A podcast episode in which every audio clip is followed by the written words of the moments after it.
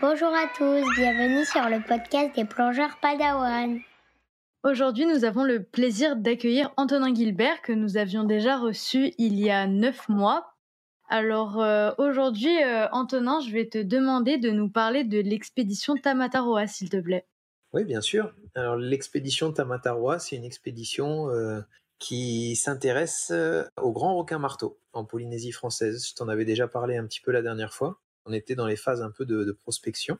Et aujourd'hui, c'est un projet qui est concret, qui se réalise en Polynésie française, dans l'archipel des Tuamotu principalement sur les atolls de Rangiroa et de Tikeao. Et c'est un projet qui consiste à étudier cette espèce qui est une espèce euh, emblématique de Polynésie française, qui a quasiment disparu à l'échelle de la planète, pour laquelle il manque énormément de données scientifiques.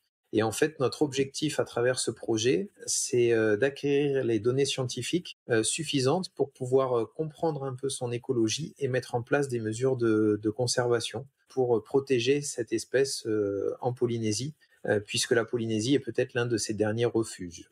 Voilà. J'ai vu que là, fin août, il y a des premiers résultats qui ont été publiés sur une étude. Est-ce que tu pourrais nous en parler aussi, s'il te plaît, et nous dire ce que vous avez découvert? Le projet Tamataroa, il est né d'une rencontre avec une association qui s'appelle l'association Mokaran Protection Society. Mokaran, c'est le nom latin du grand requin marteau, Sphyrna mokaran, euh, d'où le nom de, cette association, qui est une association polynésienne, qui est basée justement à Rangiroa, qui est née de l'initiative d'un moniteur de plongée local qui s'est passionné pour le grand requin marteau et qui a cherché à travers cette association à fédérer tout plein de personnes passionnées, euh, des scientifiques, des plongeurs, euh, des informaticiens, des vidéastes, etc., autour du grand requin marteau et donc c'est cette association qui a initié les premières campagnes scientifiques euh, sur cette espèce euh, en Polynésie et même plus largement dans le Pacifique central parce que le grand requin marteau est une espèce qui a été très très peu étudiée à l'échelle mondiale et jusque-là on peut dire qu'elle n'était étudiée quasiment que euh, par les Américains dans l'archipel des Bahamas à Bimini.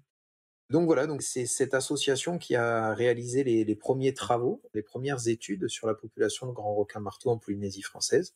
Et j'ai eu la chance de, de, rencontrer cette équipe et de participer dès la première année euh, à ces expéditions euh, de manière bénévole. C'est une association euh, de, de, de, personnes exclusivement bénévoles, donc c'était sur mes temps de vacances. Et voilà, et puis on a fait deux, trois, on en est même à la quatrième année de, de missions consécutives.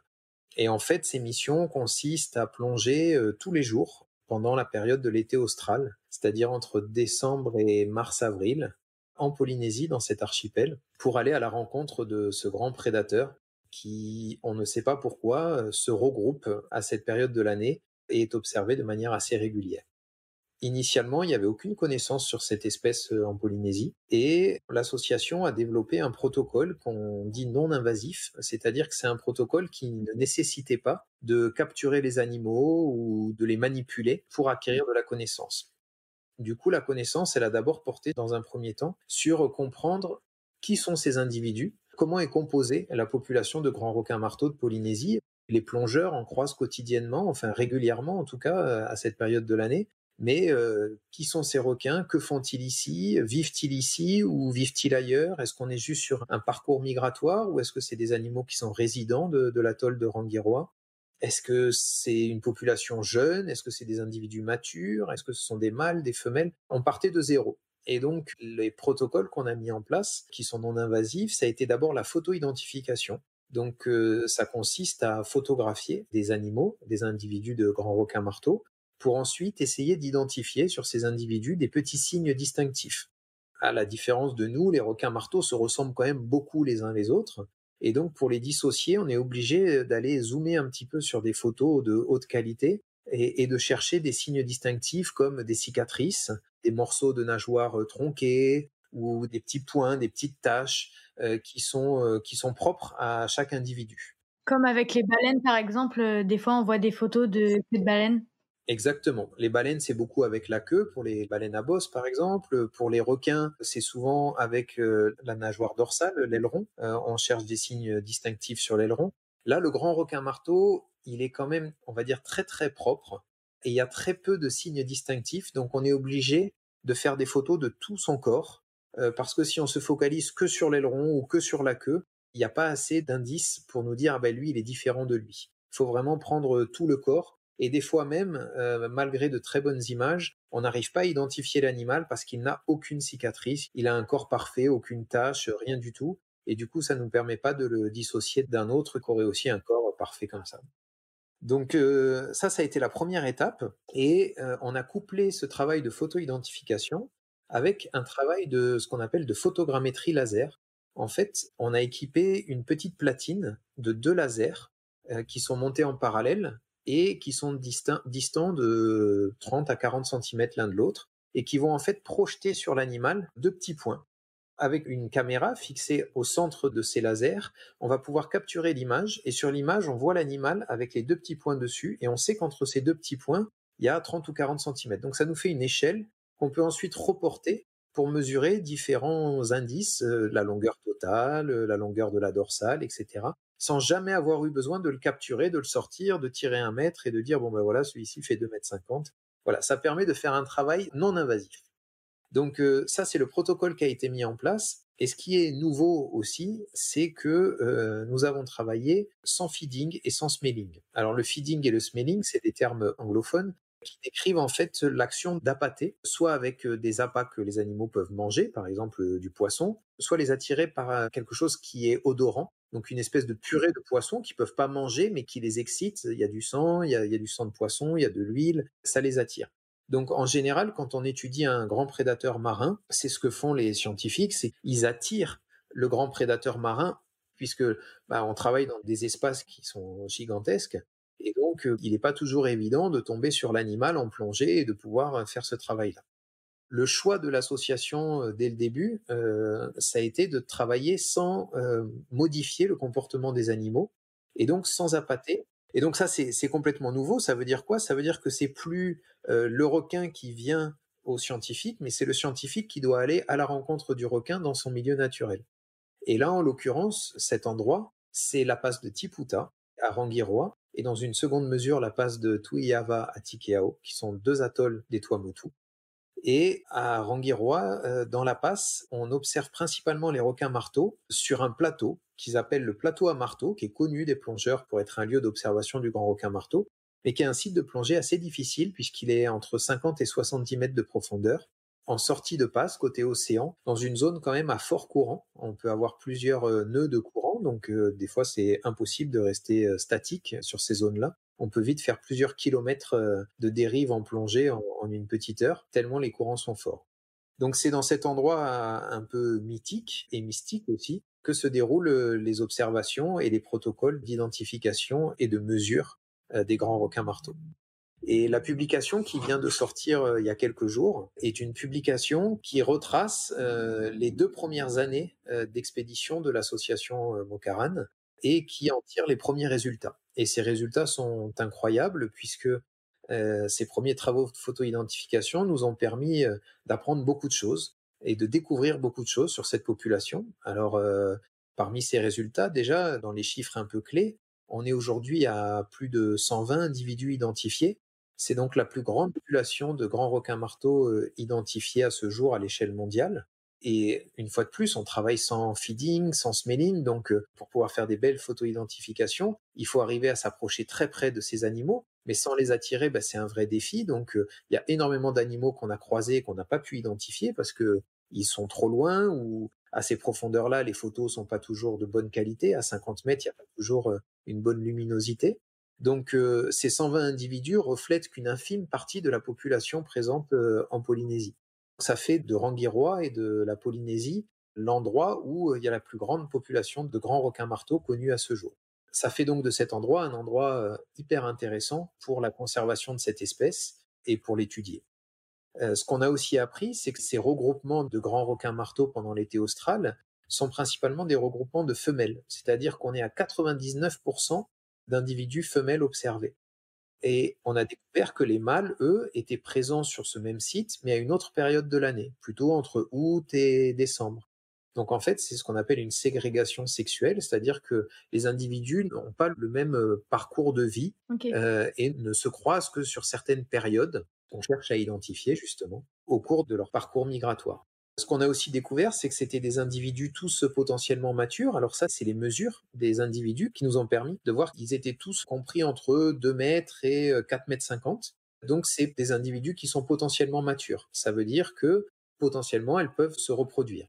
Donc ça c'est intéressant en termes de gestion. Et puis comme tu l'as entendu, voilà, on a aussi des, informations sur les tailles. Alors c'est rigolo parce que quand on est arrivé en Polynésie, les gens qui croisaient régulièrement des grands requins marteaux, que ce soit des plongeurs, des chasseurs, euh, des pêcheurs, nous disaient que les individus qui croisaient faisaient toujours 5, 6, 7 mètres.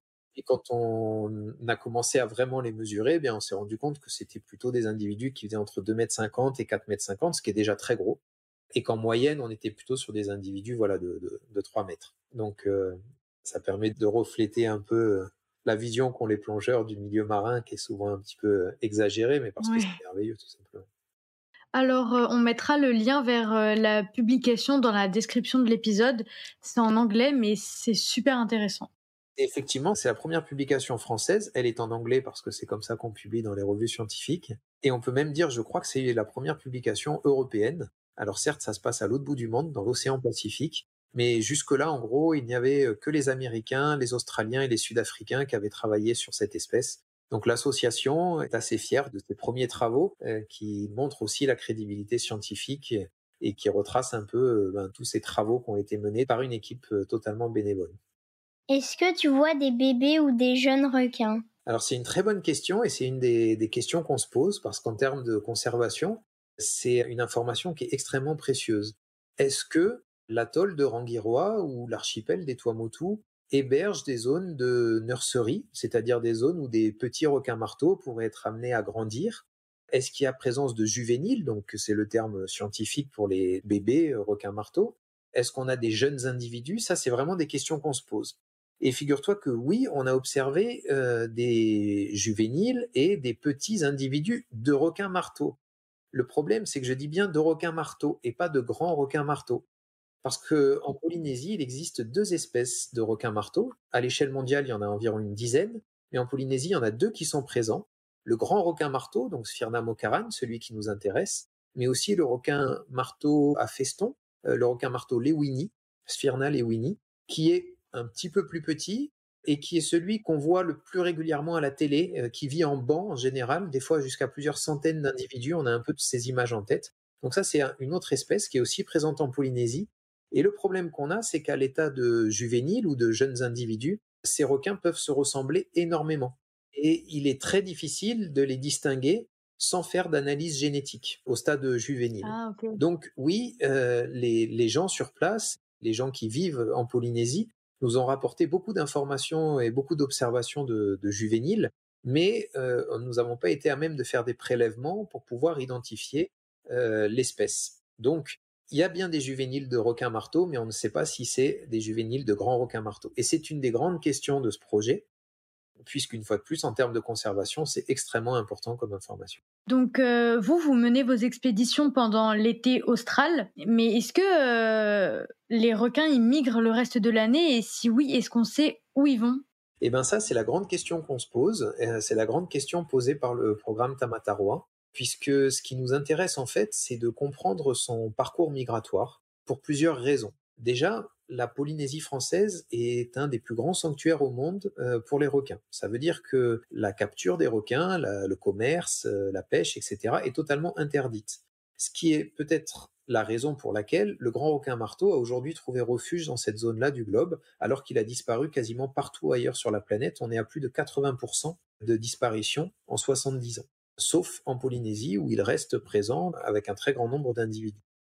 Donc une des questions qu'on se pose, c'est si le grand requin marteau qui est présent en Polynésie est amené au cours de sa vie à quitter les eaux polynésiennes pour aller par exemple se reproduire dans d'autres endroits de l'océan, en Australie, en Nouvelle-Zélande, à Hawaï ou au plein milieu du Pacifique.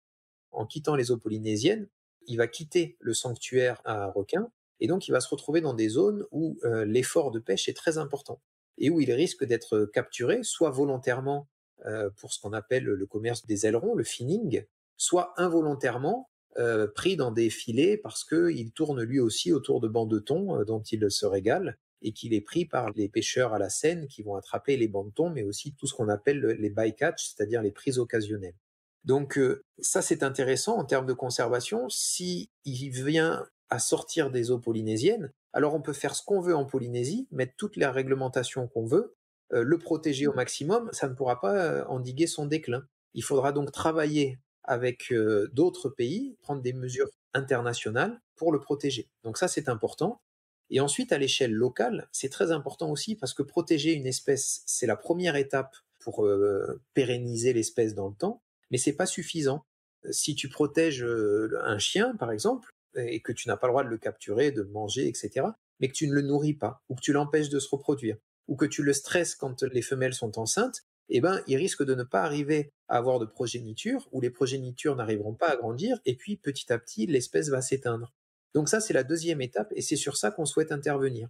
Donc pour ça, il nous faut bien comprendre l'écologie du grand requin marteau, comprendre son schéma migratoire, donc comprendre ses déplacements, et essayer de comprendre qu'est-ce qu'il va faire dans chacune des zones où il va.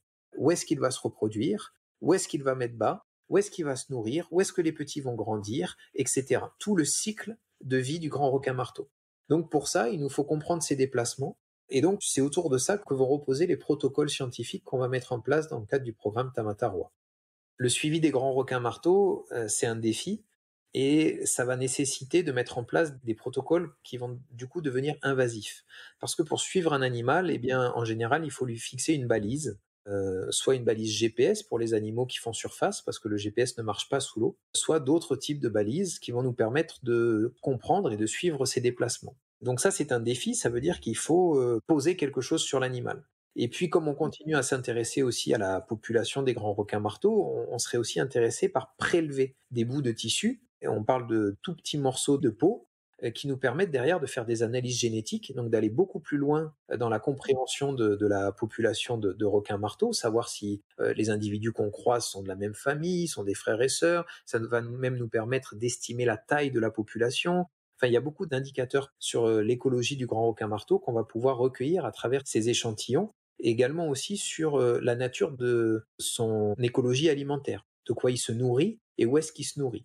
Bref, à partir de petits bouts de tissu, on va pouvoir extraire énormément d'informations. Seulement voilà, il va falloir être capable de prélever un petit bout de tissu, de fixer une balise sur l'animal, tout en étant le moins invasif possible. Alors comment ça marche habituellement? En général, pour faire ça, on appâte, on fait monter euh, les requins, et puis on les capture. Donc on les pêche, on les fatigue un peu parce que c'est des grosses bêtes, et ensuite, soit on les hisse à bord d'un bateau, soit on les met sur une espèce d'ascenseur qui permet ensuite aux scientifiques de travailler au sec sur un requin qui a été sorti de l'eau, soit on met le requin à couple du bateau et on travaille depuis le bateau sur l'animal qui est dans l'eau.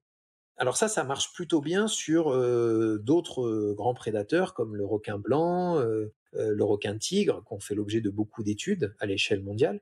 Malheureusement, le grand requin marteau, c'est un animal qui est très sensible et il est particulièrement sensible au stress de la capture. Et il y a eu des expériences, des expérimentations où les scientifiques ont procédé comme ça par capture et où de nombreux individus sont morts, non pas de la manipulation, non pas du prélèvement ou du marquage, mais du stress lié à la capture. Et donc, ils sont morts juste après avoir été relâchés. Voilà. Donc, c'est un protocole qu'on n'a pas souhaité envisager, puisqu'on est sur une espèce en danger critique d'extinction. on est peut-être sur les derniers individus de la planète. Et donc, il a fallu imaginer un protocole nouveau qui engendre un stress bien, bien, bien, bien moindre, en tout cas qui limite considérablement le stress sur l'animal. Et donc, ce protocole, on a décidé de le réaliser in situ. Ça veut dire que, ben, toujours dans la philosophie de ce qu'avait déployé l'association Mokaran, c'est-à-dire pas d'appâtage, c'est le scientifique qui va à la rencontre de l'animal dans son milieu. Et donc, on a développé un outil qui est tout nouveau, qu'on appelle un espèce d'outil tout en un qui est basé sur une arbalète sous-marine qui est équipée d'une caméra, donc qui va permettre de filmer l'animal et donc, comme on l'a vu tout à l'heure, de l'identifier. Euh, il va aussi y avoir une platine laser sur cette arbalète qui va permettre de mesurer l'animal. Et ensuite, il va y avoir une flèche spéciale qui est faite pour ne pénétrer que de quelques centimètres sous la peau du requin et qui, lorsqu'elle pénètre, va à la fois prélever un petit bout de tissu et en même temps fixer une balise. Donc ça, c'est un outil qui est nouveau, qu'on a développé en interne à Andromède et qui a fait ses preuves lors de la première euh, mission Tamataroa euh, l'hiver dernier.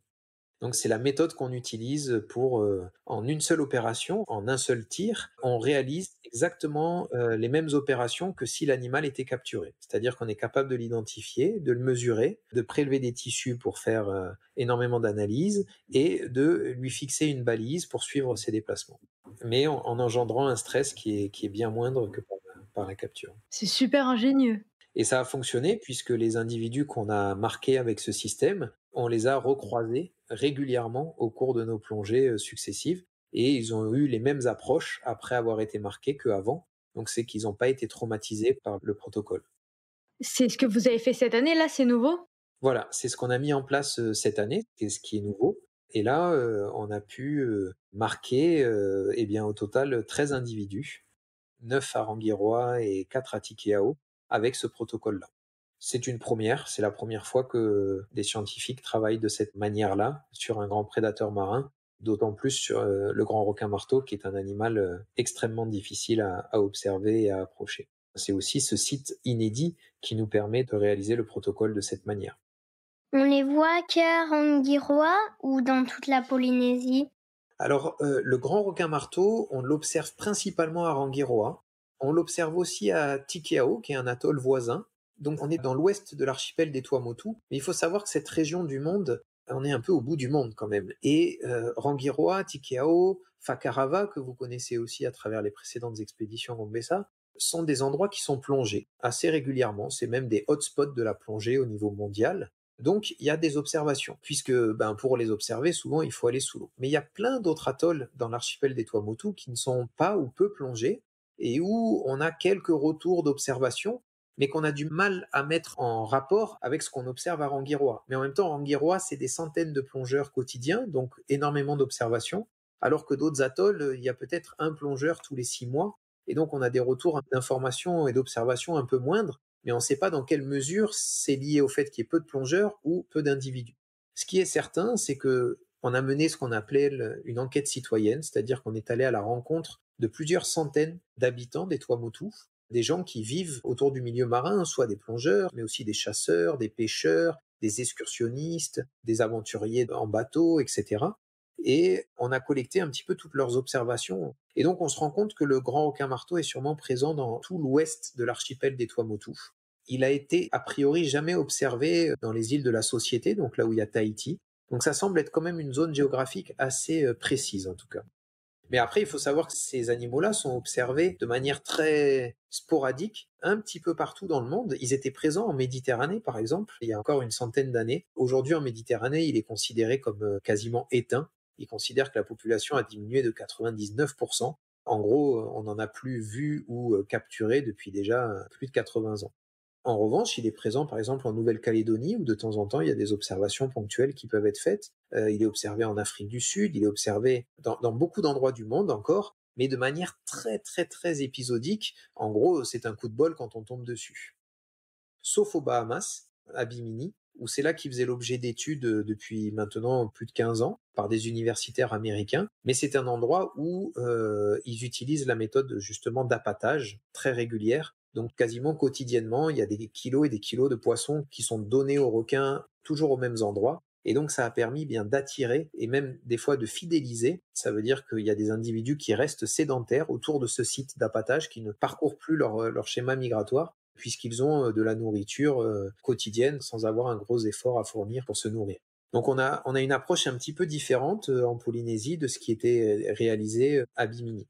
Par contre, ce qui était intéressant, c'est que grâce à cette méthode, les Américains et les chercheurs qui ont travaillé aux Bahamas sont à l'origine de quasiment toutes les connaissances qu'on a sur le grand requin marteau à l'échelle mondiale. Un de tes camarades nous avait dit que vous alliez tenter une nouvelle approche, donc en apnée. Euh, est-ce que vous avez pu plus facilement observer les grands requins marteaux? Alors c'est vrai que le protocole Tamataroa, il se déroule sur deux atolls. Rangiroa, on trouve les requins sur un plateau très profond, euh, avec beaucoup de courants, c'est des plongées techniques euh, qui durent des heures, avec des heures de palier, donc recycleurs, etc. Et par contre, Tikeao, qui est l'autre atoll où on travaille aussi, c'est une passe qui est beaucoup moins profonde. On est plutôt sur une dizaine de mètres de profondeur, entre 8 et 12 mètres de profondeur. Donc c'est une passe qui peut se faire en snorkeling ou en apnée, et on observe aussi là-bas des grands requins marteaux. Le courant est beaucoup plus faible, c'est beaucoup moins dangereux et on peut donc y plonger en apnée.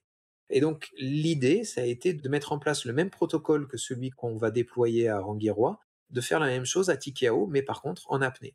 La méthode en apnée a fait ses preuves puisqu'on a réussi à marquer plusieurs individus avec cette méthode-là à Tikeo, tout comme ça a marché en recycleur profond à Rangirois.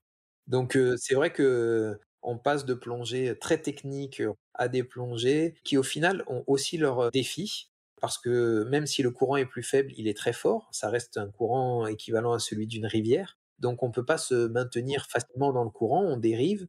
Les animaux en général nagent contre le courant et sont beaucoup plus à l'aise et évidemment rapides que nous. Tu découvriras à travers le documentaire les méthodes qui ont été inventées justement par des Polynésiens, puisque dans l'équipe on travaille beaucoup avec des Polynésiens qui ont une énorme expérience de ces passes. C'est là qu'ils chassent régulièrement pour se nourrir. Et donc, ben, le protocole euh, de suivi des grands requins marteaux en apnée euh, repose principalement sur euh, les compétences des chasseurs sous-marins polynésiens, avec une méthode bien à eux que tu découvriras prochainement.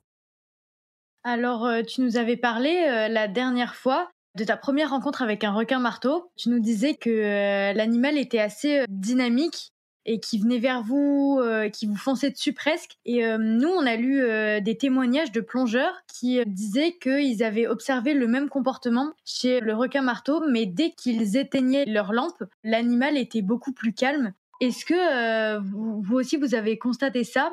Il paraît que le requin marteau, il est très sensible au rayonnement électromagnétique, notamment des lampes des plongeurs. Alors, tu as raison, il y a plein de choses dans ce que tu viens de dire. Le comportement des grands requins marteaux, déjà, il diffère entre la journée et la nuit. Moi, la première rencontre que j'ai eue avec un grand requin marteau, c'était de nuit, donc c'était un petit peu atypique. Il était sur un comportement très différent de ce qu'on a pu observer la journée, puisque maintenant, je pense que j'ai croisé des requins marteaux à plus de 600 ou 700 reprises au cours des dernières années, de jour. On n'a pas réussi à en recroiser de nuit, malgré de nombreuses tentatives de plongée de nuit, mais on ne sait pas où ils sont la nuit. En tout cas, ils sont pas là où on les voit la journée. Donc cette première plongée de nuit, c'était une chance de croiser ce grand requin marteau. Cette approche un peu rapide, euh, qui nous paraissait agressive, mais qui ne l'était pas, qui était plutôt euh, intrusive, on va dire. Peut-être qu'effectivement, il y a d'autres plongeurs qui l'ont observé de nuit. Je pense que la nuit, il était peut-être en phase de chasse aussi, alors qu'on ne l'intéressait pas comme une proie, mais peut-être qu'il se demandait ce qu'on venait faire au milieu de son terrain de chasse. Alors après, tu as raison, les grands requins marteaux et les requins marteaux en général ont des sens un petit peu décuplés cette tête très large, qu'on appelle un céphalofoil, est bourrée de capteurs. Ils ont des sens euh, plus développés que d'autres espèces de poissons, et ces sens sont encore plus développés sur le grand requin marteau. Et effectivement, ils sont très sensibles aux champs électromagnétiques, puisqu'ils ont des cellules capables de détecter euh, ces champs. Et ben, ces champs électromagnétiques, ils peuvent être produits par plein de sources différentes le métal qu'on a sur le dos quand on plonge, ces blocs de plongée, que ce soit dans un recycleur ou sur un circuit ouvert, les lampes, etc., produisent des champs électromagnétiques qui sont détectés. Nous-mêmes, le battement de notre cœur produit des champs électromagnétiques qui sont détectés par les grands requins marteaux. Donc oui, c'est certain que la lumière a une influence, en tout cas le, grand requin marteau l'interprète comme un facteur qui influe sur son milieu. Après, je n'ai pas eu suffisamment d'expérience de nuit pour savoir comment il réagit en fonction de si la lumière est allumée ou si la lumière est éteinte, mais ce qui est certain, c'est qu'il le détecte et qu'il y est sensible. On regarde souvent des requins marteaux euh, comme c'est l'animal préféré de Gabin. Et euh, en fait, on se demande comment il fait pour euh, des fois manger des requins de 1 ou 2 mètres de long avec sa grosse tête au-dessus. On a l'impression qu'il a une toute petite bouche qui peut pas s'ouvrir alors que c'est un prédateur en fait. Alors le grand requin marteau, c'est un très grand prédateur. C'est un des plus grands requins au monde. Hein. Je crois que c'est le 5 ou 6e plus grand requin au monde. Il peut atteindre quand même jusqu'à 6 mètres de longueur.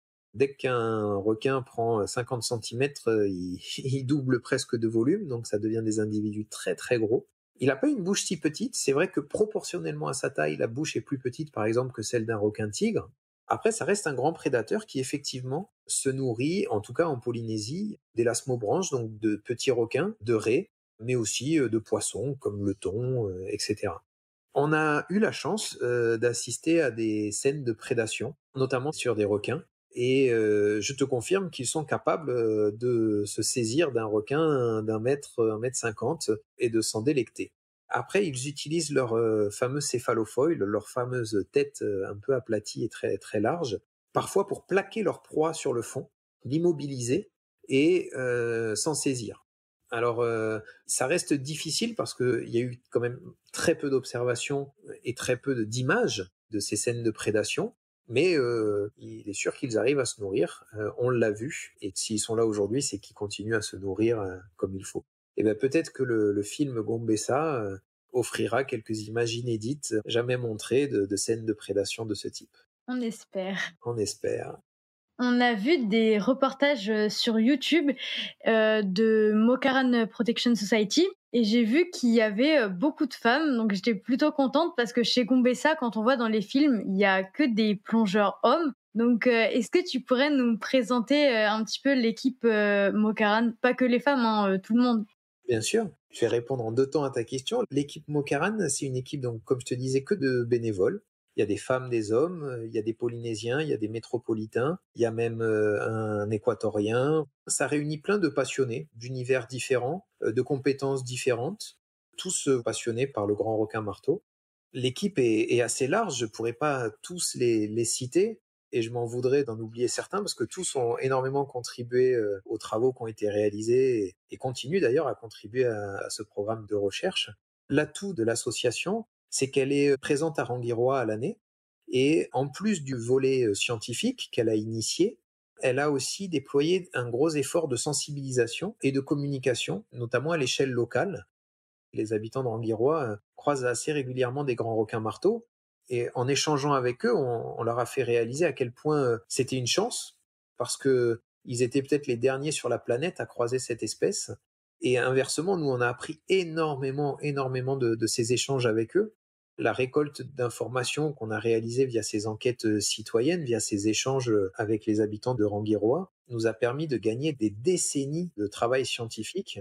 Et c'est ce qui nous permet aujourd'hui de mettre en place un programme scientifique aussi ambitieux. C'est parce qu'on s'appuie sur la connaissance des gens qui vivent sur place. Donc l'association, oui, plein de femmes, plein d'hommes, euh, tous plongeurs, tous passionnés, une très très belle équipe. Et puis je rebondis sur ce que tu disais, c'est vrai que en tout cas à l'image, on peut avoir l'impression que l'équipe Gombessa est une équipe plutôt masculine, alors que c'est totalement faux. Aujourd'hui, Andromède Océanologie, il y a plus de femmes que d'hommes qui travaillent à Andromède et qui font les mêmes types de travaux. Toutes les filles qui travaillent ici sont plongeuses professionnelles. Beaucoup se sont mises au recycleur récemment. Et donc, on attend avec impatience justement qu'elles continuent à acquérir de l'expérience en recycleur pour pouvoir se joindre à l'équipe Gombessa puisque dans nos missions Gombessa, il y a quand même une chose qui est propre à toutes nos expéditions, c'est un peu les défis de plongée. Pas parce qu'on cherche des défis de plongée, mais parce que c'est en passant du temps, là où personne n'a passé du temps avant, des fois de grande profondeur, qu'on arrive à trouver de nouveaux mystères et surtout à tenter de les élucider. Merci beaucoup Antonin de nous avoir euh, consacré du temps pour euh, nous parler de l'expédition Tamataroa. Eh ben, avec grand plaisir. Merci à tous les deux euh, d'être toujours aussi passionnés et, curieux et au plaisir de vous raconter la suite euh, de ces aventures euh, la prochaine fois. À l'année prochaine. Au revoir. Ouais, à, à bientôt. Si vous avez aimé cet épisode, n'hésitez pas à mettre un petit cœur ou un pouce en l'air. Vous pouvez aussi nous mettre 5 étoiles sur votre plateforme de podcast préférée. Retrouvez-nous aussi sur Instagram, LinkedIn YouTube, Facebook ou sur notre site lesplongeurspadawan.com. À bientôt pour un nouvel épisode.